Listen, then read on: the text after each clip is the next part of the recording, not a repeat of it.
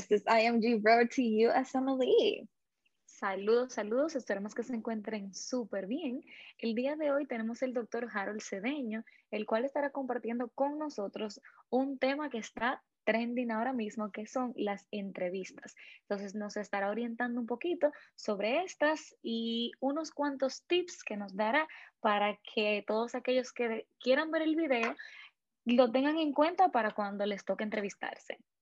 Saludos, doctor. Muchas gracias. Primero quiero decir que me siento muy honrado de que ustedes hayan tomado el tiempo de invitarme y de la manera más sincera yo voy a expresar mi opinión, de la cual yo voy a hacer énfasis de que es mía propia y no es de la entidad para la cual yo trabajo o la residencia a la cual represento, pero lo haré con todo el amor y con toda la sinceridad que yo pueda. Y de nuevo, muchas gracias por tenerme acá. No, gracias a usted por aceptar la invitación y brindar sus eh, consejos a, nuestro, a nuestra audiencia. El placer siempre es mío. Sí, doctor, entonces queremos que se presente, que nos diga dónde realizó los estudios, qué ha realizado del proceso y cuáles son sus planes a corto plazo, para que lo conozcan un poquito más. Excelente. Bueno, como anteriormente yo soy Harold Cedeño, me pueden llamar Harold, um, y yo soy dominicano, orgullosamente dominicano. Estudié en Santiago, República Dominicana, y um, el, el, proceso um, toma tiempo, pero vale la pena eh, si se tiene el objetivo en mente. Y los planes a corto plazo sería ya legalizarme en, en, el país y, y seguir aprendiendo, porque esto nunca se acaba. Claro, ahora vamos a ir un poquito hacia atrás. Vamos a ver si usted se acuerda, cuando usted estaba en carrera. ¿En qué momento de su carrera usted decidió eh, continuar con sus estudios eh, aquí en Estados Unidos? ¿O por qué Estados Unidos y no, y no quedarse en, su país o ir a otro país? Mira, yo creo que, de nuevo, es algo que tú tienes que saber que quieres desde el principio. Y está bien si no, ese sería mi consejo, que tú sepas, que ustedes sepan qué decisión, qué país, qué, qué camino seguir porque te ayuda a salvar mucho tiempo y a buscar los materiales eh, que tú necesitas, los recursos. Por ende, yo sabía que yo me quería antes de entrar a medicina. O sea, eh, si mis padres obviamente hacen un esfuerzo para que tú aprendas inglés en los colegios, para que tú aprendas inglés, mi pensamiento era que yo tengo que usarlo. O sea, yo no lo puedo usar para ir de vacaciones. Yo tengo que hacerlo útil y obviamente cada persona tiene una situación eh, diferente, la cual la lleva a buscar si es su mejoría en otro país. Entonces, antes de entrar a medicina, yo veía que la forma como se practicaba la medicina en Estados Unidos y, y el hecho de ver como novato y no muy conocedor de la materia, de que o los estudios que se realizaron en el extranjero y, tomaba tal, tal, vez unos meses o, cierto tiempo en aplicarse los conocimientos acá, eso siempre me llamó mucho la atención. Entonces yo decía, ¿por qué no intentar estar donde se están haciendo las cosas en vez de estar donde estamos recibiendo los resultados? Entonces fue una de las cosas que más me motivó. No sé si eso responde tu pregunta o dejo una parte que fue sin responder. Me la puedes preguntar de nuevo. No, no, no, no. Perfecto. Doctor, ya en su preparación, ¿cómo usted comenzó a prepararse? ¿Se comenzó a preparar dentro de la carrera o ya esperó graduarse para Mira, la preparación es una muy buena pregunta. Yo creo que tu preparación está la parte académica y está la parte mental y está la parte familiar. Yo fui muy afortunado que mi hermano iba adelante y me daba todos los consejos del mundo que sin él yo estuviera acá. Pero empieza todo, como, de nuevo, como dije al principio, decidiendo qué quieres hacer. Esa es la primera parte mental, sabiendo que hay un sacrificio. La parte académica, que es la que creo que tú quieres que yo un poco más enfoque, es difícil porque yo entiendo la presión que hay de, ok, yo quiero sacar buenas notas, calificaciones en la universidad, pero entonces estoy estudiando para un examen que si es lo que yo quiero de verdad, irme a Estados Unidos, es lo que vale. Las notas importan de tu, de tu universidad, pero las notas del USMLE matan a las notas de tu universidad. O sea, si tú te gradúas con honores, esos honores no son reflejados en las calificaciones que tú obtienes, como que hay algo, porque Estados Unidos se fía mucho de su sistema. Entonces, ellos, la, la forma de ellos evaluar tu conocimiento académico es con estos exámenes, porque ellos no saben cómo es tu universidad, no saben si es rigurosa, cómo fueron tus exámenes, y, ¿me entiendes? E, e, esa es la forma que ellos usan de filtro. Entonces, la preparación, lo que yo hacía era, yo estudiaba el tema que me daba el profesor, por ejemplo, pero a su vez, de manera paralela, yo estudiaba un poco lo que tenía que ver con los, con, con los steps. Lo estudiaba muchas veces eh, lo que el profesor en nuestro caso decía que era importante no era importante para los steps y viceversa. Eso siempre va a pasar. Pero muy importante la introducción temprana, que yo no la hice, pero es muy importante, a las preguntas. Porque las preguntas de, que se hacen en los exámenes de Estados Unidos son de segunda, tercera, cuarta intención.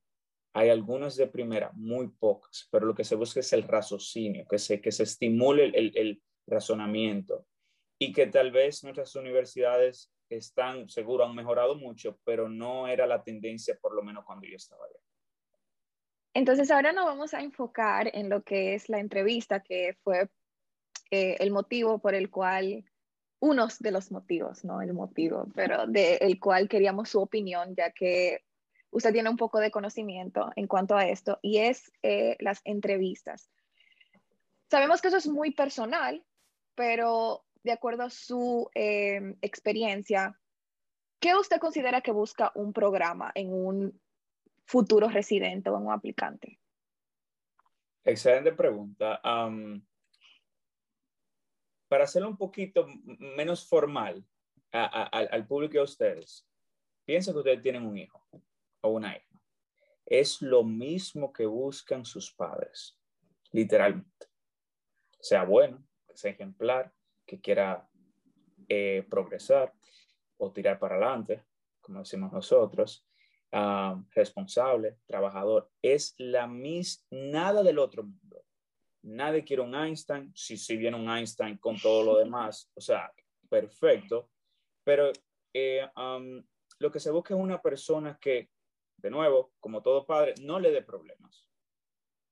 Esa es una de las cosas que, que se busca. Cuando se entrevista, y de nuevo es una opinión que, que yo he recolectado por los años que tengo acá, pero no hablan específicamente de mi programa, pero cuando se entrevista, por algo se toman los exámenes. Los exámenes son tu, tu bandeja de entrada. Eh, por más que tú quieras, eh, yo puedo hablar maravillas, eh, mi madre o tu padre o tu madre pueden hablar maravillas de ti, pero al final si tú tienes un récord o un currículum que no avale esas maravillas, hay, hay mucha, mucha discrepancia. Entonces, siempre y cuando, eh, tú no, de nuevo, tú no tienes que ser el más genio, tú no tienes que hacerle las calificaciones más altas, decente, más cosas buenas que puedan hablar de ti, eso sí te pone en muy buena posición. Y después de ahí lo que se busca es una persona que como ustedes lo están haciendo, puedan hablar de tú a tú. Porque es muy difícil tú tener sentido de una persona, más ahora que con el desafío que ustedes tienen, lo que se están entrevistando virtualmente. Es muy difícil uno tener un, un, un feel, un sentimiento de cómo es la persona totalmente. O sea, e, es muy difícil. Las interacciones, el lenguaje corporal, eh, se hace un poquito tedioso. Y en ese límite, en ese poco tiempo que tienes, es que tienes que, las recomendaciones, lo que diga tu currículum y esa poca interacción te van a ayudar mucho. Ok, entonces, como usted dice, eso de las entrevistas virtuales han traído un poquito de controversias porque es un poco complicado el cómo conectar con el otro y que vean tus, tus expresiones, cómo te manejas y demás. Pero en su experiencia, ¿cuáles son esas preguntas que ese hospital busca hacer y qué respuesta buscaría obtener de un aplicante? Yo quisiera decirte como, como que fuera un examen y esa fuera la respuesta correcta.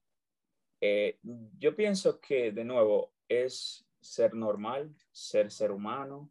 en, lo en la parte virtual, uno sabe cuando una pregunta es ensayada. O sea, si ustedes quieren practicar sus preguntas, se. Eso es súper importante. Si quieren y, no se manejan muy bien. Si, si, si la conexión personal es su debilidad, trabajenla. O sea, eso trabajenla, busquen diferentes personas que lo evalúen porque se sabe cuando una pregunta o cuando una respuesta o pregunta es ensayada. Y hay preguntas que son clásicas. Dime un poco de ti. O sea, ese es tu momento de tu resaltar. Tú lo vas a ensayar, pero o, usted lo van a ensayar, pero ese es tu momento de resaltar. Me quedé con algo de esa persona. Ah, yo soy una persona muy responsable, yo soy una persona muy buena, trabajadora. ¿Me entiendes? Es muy diferente a que yo te diga, mira, yo soy chef. Y por las razones de la vida, yo, era chef, yo soy chef, ahora también me gusta la medicina. ¿Tú me entiendes? Es una, es una impresión diferente que todo el mundo sabe que tú sabes medicina, por eso te dieron la entrevista. si te dan la entrevista, el programa te quiere. O sea, nadie pierde su tiempo en dar una entrevista. Es porque te, te valoran, piensan que tú eres una, una, un o una candidata excelente para el programa, entonces siéntete orgulloso o orgullosa de ese, de ese logro. Y relajado, o sea, eh, ahí sé tú mismo, eso es lo, lo mejor, lo, lo, único lo que puedes recomendar. Y las preguntas ensayadas intenten que no sea tan ensayado. Eh, ya sabemos que las usted acaba de decir que es muy eh, programa dependiente y que obviamente hay preguntas estándares, eh, pero por experiencia hemos escuchado que hay personas que tienen eh, preguntas de conceptos o casos clínicos. ¿qué, ¿Qué piensa usted de eso? ¿Sabe algún ejemplo o a usted le pasó en su experiencia que le hicieron esa pregunta y cómo usted cree que se preparó? son muchas preguntas, pero... No, no, y, y, si no te respondo una, me dejas saber. Ah, las preguntas de conceptos clínicos o conocimiento clínico en una entrevista, yo no soy muy partidario porque ya tú tienes mis exámenes, ya tú tienes mi currículum, ya tú tienes mi, mi récord académico. Esa es mi opinión. Las preguntas de situaciones y casos no relacionados a tu conocimiento médico, sino a tu comportamiento, le encuentro un poco más de sentido. Cómo tú reaccionas a un paciente problemático, cómo tú reaccionas a, se te cayó café en la bata, por ejemplo.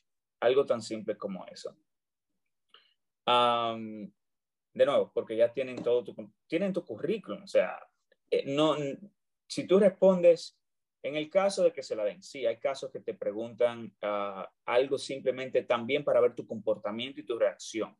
No se está buscando que tú, ah, en mi opinión, si se hace de esa manera, no se busca que tú digas la respuesta correcta, sino ver cómo tú te manejas bajo presión, porque obviamente tú estás presionada o presionado y, y hay que ver tu comportamiento. Si respondes bien, bien, pero para mí una respuesta que siempre te va a sacar debajo del carro o de la patana es decir, mira, por eso que yo quiero venir aquí. Porque ustedes me van a enseñar. Y eso es lo que yo quiero aprender. Eso es lo que me gusta de este programa, que desde ahora ya yo voy a salir de aquí aprendiendo. Entonces, tú, me, tú ves cómo tú puedes tener una, una situación incómoda, una situación que, wow. Y, y todo eso, esas, esas reacciones se recuerdan, no sonando arrogante, sonando una persona humana, simple. Eso es lo, el, el, consejo que les daría.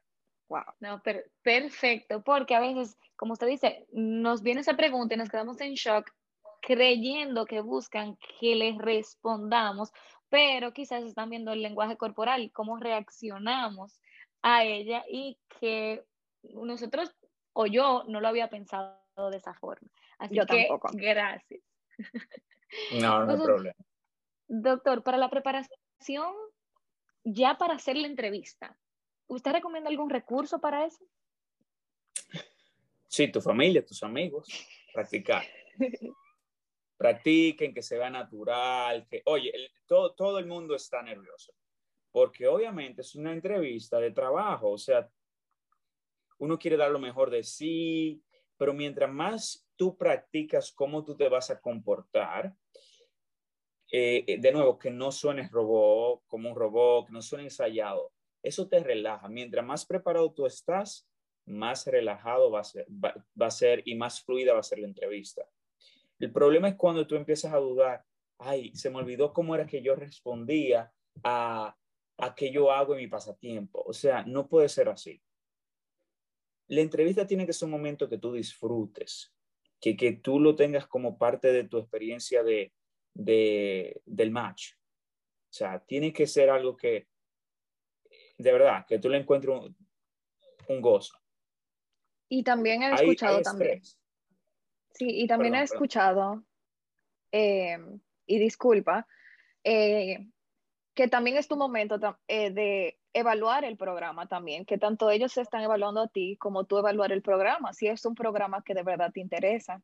Eh, entonces que también lo tome en cuenta, que es ambos. Totalmente de acuerdo contigo, Janel. Totalmente de acuerdo. Como, como dije anteriormente, aquí no se pierde tiempo y creo que en ningún país pierden tiempo entrevistando a alguien, a algún candidato o candidata que no haya interés. Eh, aproximadamente, ¿qué tiempo dura una entrevista? Sabemos que es diferente, no sé si usted sabe lo tipo, digo, usted pasó por este proceso, eh, de acuerdo a las entrevistas que usted hizo, ¿cuánto tiempo, cómo es, es esa dinámica?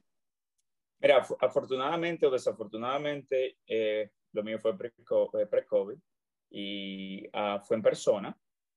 Las entrevistas, si se hacen, en, supongo que la mayoría de los programas tal vez sigan eh, virtual o podrían hacer un híbrido. Pero supongo que los candidatos le van a dar la opción virtual y algunos se van a restringir solamente a virtual. Porque es muy conveniente, o sea, eh, y voy a hablar de los pros y contras, pero la duración de una entrevista eh, cuando es en persona, antes, no sé, cuando se normalice todo, podría ser desde las 7 de la mañana hasta las 2 de la tarde, podría ser de las 9 hasta las 5, varía, varía dependiendo del programa.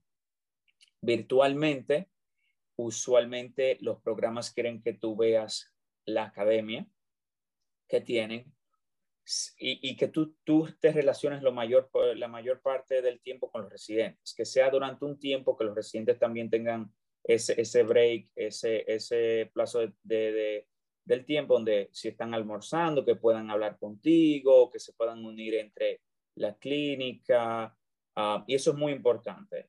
Hablar con residentes es muy importante. Entonces, dicho eso, virtualmente pueden empezar desde las 7 y acabar a las 5 puede empezar a las 7 y acabar a las 12, puede empezar a las 10 y acabar a las 12. Todo depende de la estructura del programa. Si es virtual, la conveniencia está ahí. Y en la parte virtual, intenten hablar con los, con los candidatos, con, lo, con los residentes de cada programa. Muy importante. Si no hablan con un residente, es sospechoso porque, oye, es el día de, de, reclutar, o sea, tienen tanto trabajo que no tienen tiempo para hablar. De por lo menos aparecer. Es como, son pequeños detalles, tengan mucho, mucho ojo en los pequeños detalles. Doctor, no sé si he escuchado, pero antes se mencionaba que por cada 10 hospitales que un IMG aplica, recibe una entrevista. Entonces, eso no sé si lo había oído, pero se decía eso antes. ¿Qué usted cree de esto ¿Y a cuántos hospitales usted considera que un IMG debería aplicar? Mira, eso es como que me digan a mí que las playas de, sin ofender a nadie, de este país son las mejores. O sea, la mejor playa del mundo es dominicana, para mí. O que me digan que el niño gordito es saludable. Por ejemplo, puede estar en salud, pero en verdad también puede estar obeso. ¿Qué te quiero decir con eso? Que yo no creo, yo, yo nunca había escuchado de 1 a 10. Yo creo que es muy personal. Tú como, tú como persona y como candidato tienes que, saberte tu, tienes que saber tu valor y tienes que saber tus opciones. No es lo mismo aplicar con, para teniendo que, que, pedir una visa que aplicar teniendo, que, teniendo una ciudadanía. No es lo mismo aplicar con eh, resultados en los exámenes estelares o presentil 99, 90, que tú apliques con que se te haya quedado un examen. Entonces, cada quien se evalúa. Tú nada más necesitas una entrevista para entrar. Mientras más, obviamente, tú dices, tengo más chances, pero tú vas a escuchar historias y por eso es que es, muy personal, de que, ah, mira, fulano hizo 10 entrevistas y no entró, fulano hizo una y entró. Es lo que tú hagas en, en esa entrevista que importa mucho. Eh, si tú te entrevistas 20 veces y lo haces mal o simplemente fue muy competitivo ese año, todo es suerte. Hay un factor que se llama suerte, que es muy importante y que um, no se puede olvidar. muy importante, el factor económico. O sea, es muy caro el proceso, es muy caro y aplicar a muchos programas, a veces, si tú aplicas un, no apliques a programa que no quieras ir solamente para decir apliqué a 100 programas. O sea, si no quieres ir, no apliques, porque no vas a estar feliz si entras. Vas a entrar feliz el día del match, pero después vas a, ser miserable. Eso es muy importante. Um, y la parte virtual ha ayudado mucho a que la cantidad de aplicaciones sea mayor, pero no solamente para el IMG, sino para el AMG. Lo que hace que ustedes, nosotros, tengamos un poco de menos oportunidades, porque ahora todos programas que no reciben aplicaciones de AMG ahora están recibiendo y no se viaja. Entonces hay más dinero. Es un arma de doble filo. Eh, yo creo que yo no tengo que aplicar a 100, mi situación económica no me lo permite. Yo voy a aplicar a 50, yo voy a aplicar a 20, pero de esos 20 yo voy a de verdad hacer mi tarea de que esos 20 yo sepa que mis chances son muy buenas de conseguir una entrevista. O sea, tú no ganas nada aplicando a 100 y dentro de esos 100 tú tienes las mejores 20 universidades de Estados Unidos donde solamente ha entrado un latino en una de esas universidades y fue porque el latino hizo, eh, hizo eh, eh, research, uh, research investigaciones ahí. O sea, las conexiones son importantes, pero aplicar también es, muy importante lo de um, tu... Um, eh, tu estado económico y tu, y conocerte como candidato. Perfecto. Eh, de acuerdo a su experiencia, ¿qué cosas quizás usted ha visto o eh, experiencia, no sé, de cosas que no se deberían hacer en una entrevista o errores comunes que los aplicantes hacen?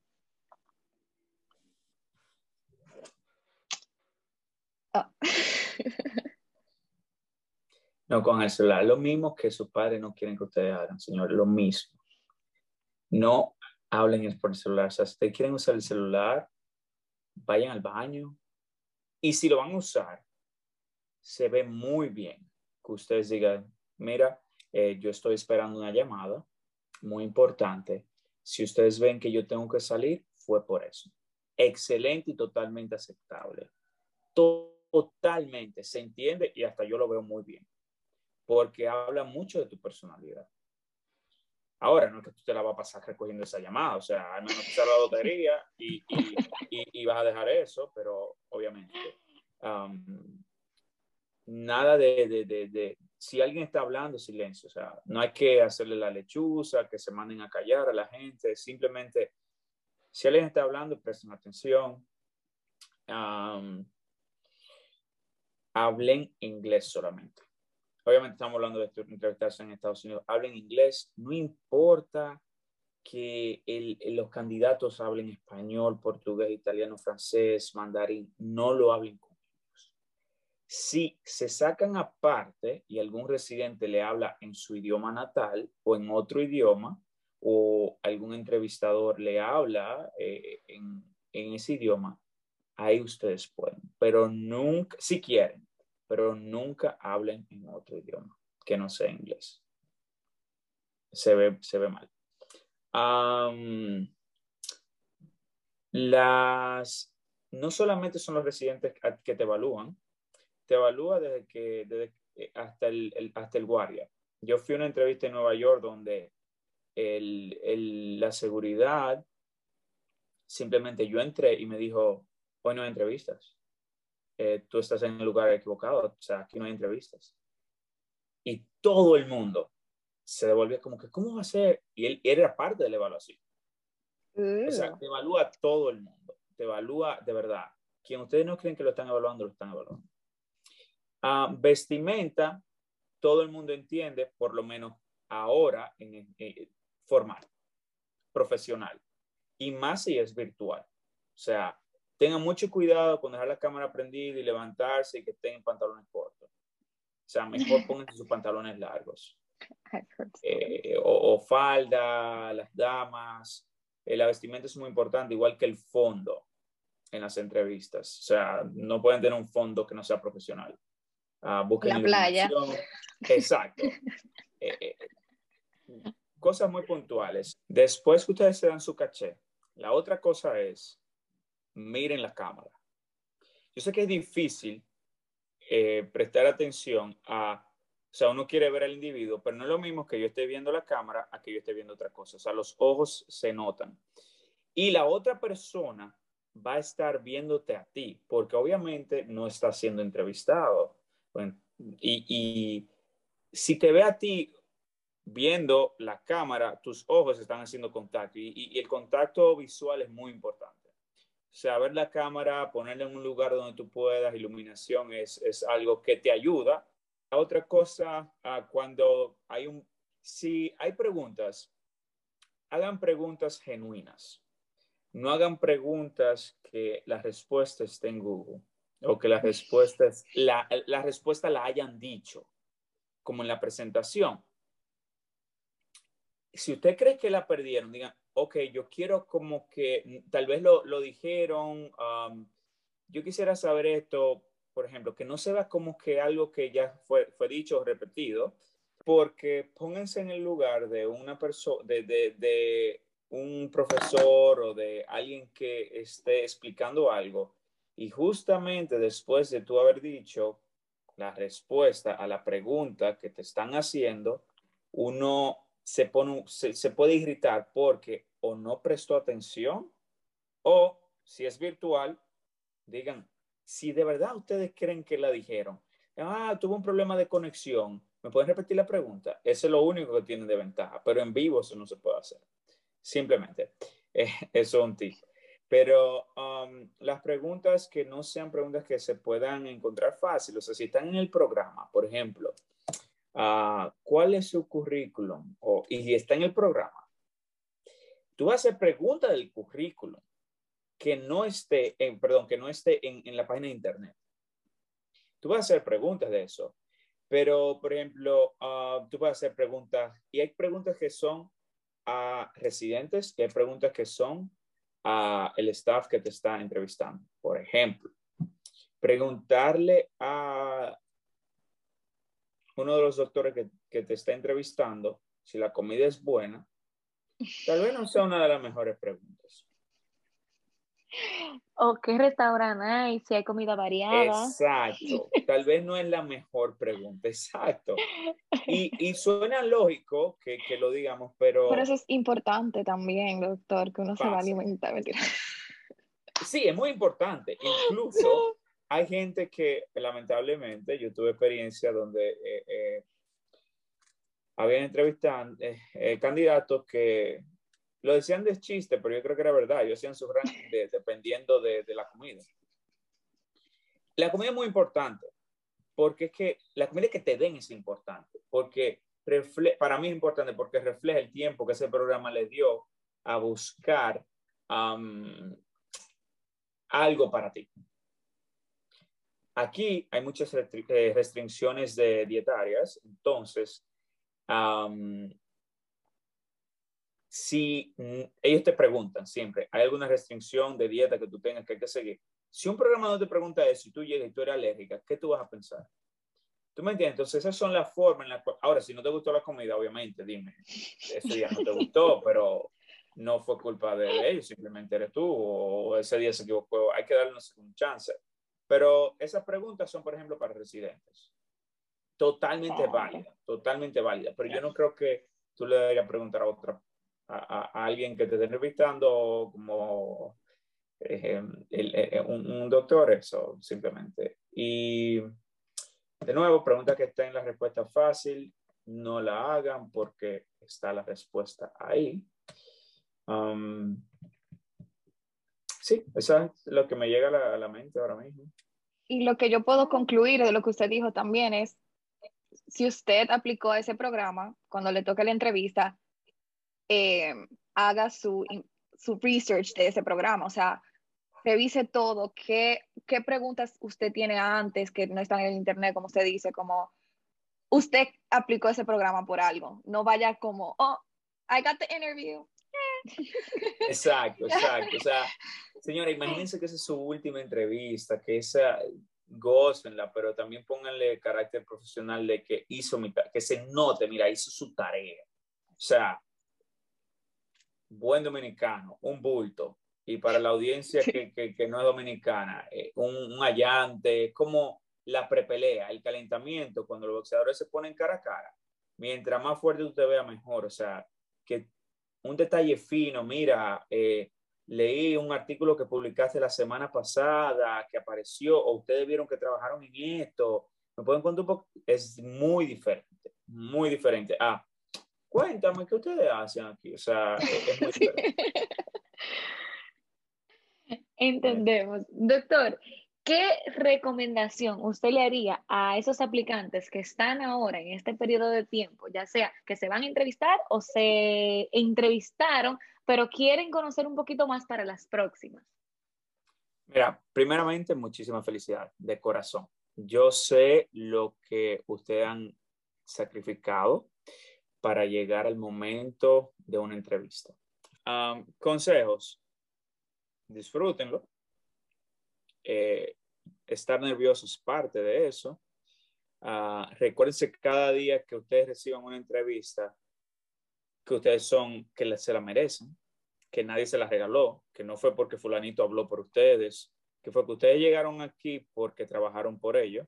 Cuando los rechacen de una entrevista, que no van a ser ni una ni dos, van a ser muchas y muy proporcional a la cantidad de, de hospitales que tú apliques, no se sientan mal, es parte del proceso. Eh, entiendan que por eso se tiene que aplicar inteligentemente. Si usted lo rechazó Harvard, no se ofenda. Y no es porque usted no sea material de Harvard, es simplemente porque hay que entender el sistema americano, donde tú tienes estudiantes que se graduaron de Harvard, que estudiaron toda su vida en Estados Unidos y tal vez no tienen tu nota, tal, tal vez tú eres mejor más inteligente y más trabajador que ellos, pero es el sistema americano y hay que darle prioridad a ellos. Yo soy muy uh, partidario de eso. Ellos tienen su prioridad en eso. No te sientas mal cuando te rechacen, siéntete muy bien cuando te den una entrevista y prepárate. Recuerden que todo el mundo está ocupado. Están las entrevistas, pero todo el mundo tiene un trabajo, todo el mundo tiene una familia, todo el mundo sigue siendo ser humano. Después de una entrevista, si le dicen no manden cartas de gracias, no hay que mandarla. De verdad, se dice de corazón. Porque es tiempo que hay que leer y uno quiere, no quiere ser antipático y no responder. Si ustedes no le dicen nada y quieren mandarla, manden. Tomen en cuenta las, las festividades.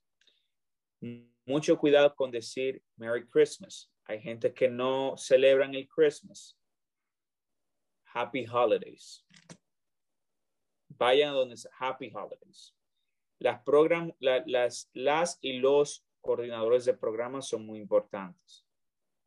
Saludarlos, mantenerlos eh, pendientes. Mira, feliz año, si le gustó un programa, feliz año, feliz esto, feliz otro, Eso ayuda mucho, señores, porque eso habla mucho de tu persona. Ah, no se olviden de agradecer a todo el que lo ayudado. Y las entrevistas, prepárense, como tú dijiste anteriormente, Yaneli, prepárense. Cuando ustedes no vayan simplemente, ah, me dieron una entrevista, tengo otra. Esa puede ser tu, la quinceava entrevista. Prepárense como la primera o como si fuera la única. Recuérdense que mientras ustedes están teniendo 15 entrevistas, hay compañeros de ustedes que no tienen ni una.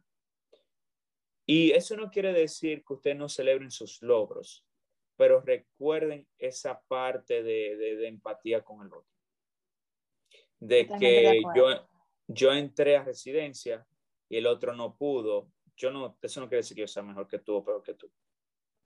O sea, tengan esa empatía siempre.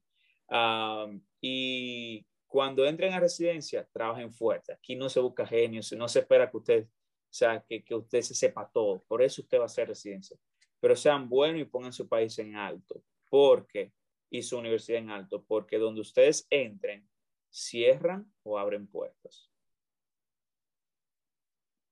Así es, y como tú dices también, tiene su componente, ya que usted se refería a que yo entré, pero quizá el otro no entró, y que tengamos esa empatía, porque hay un componente también de suerte.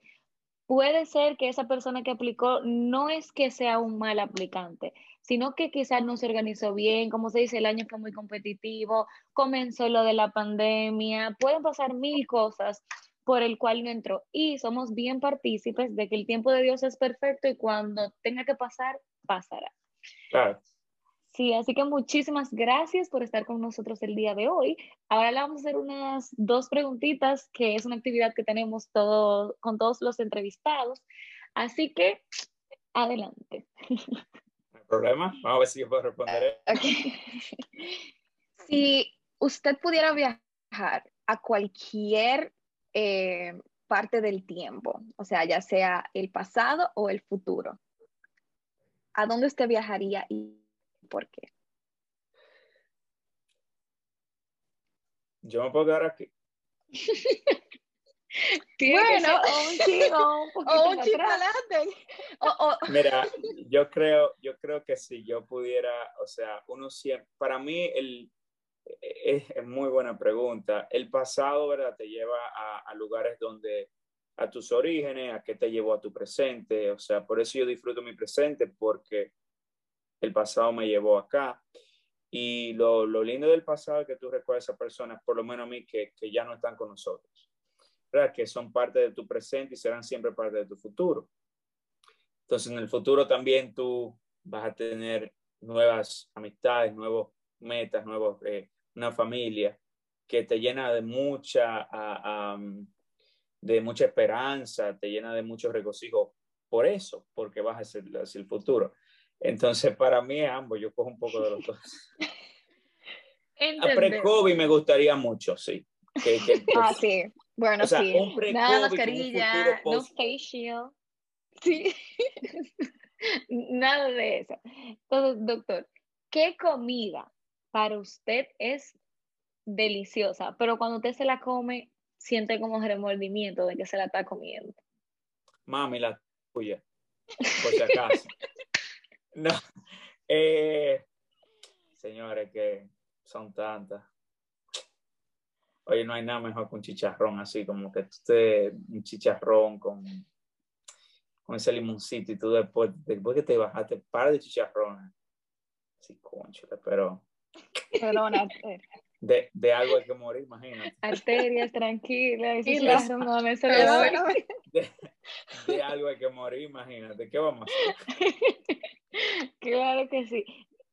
Nuevamente, gracias, doctor, por compartir su experiencia, por todos los consejos que de verdad eh, creo que muchas personas van a, a poder eh, llenarse de ello y, y tomar algo para el futuro.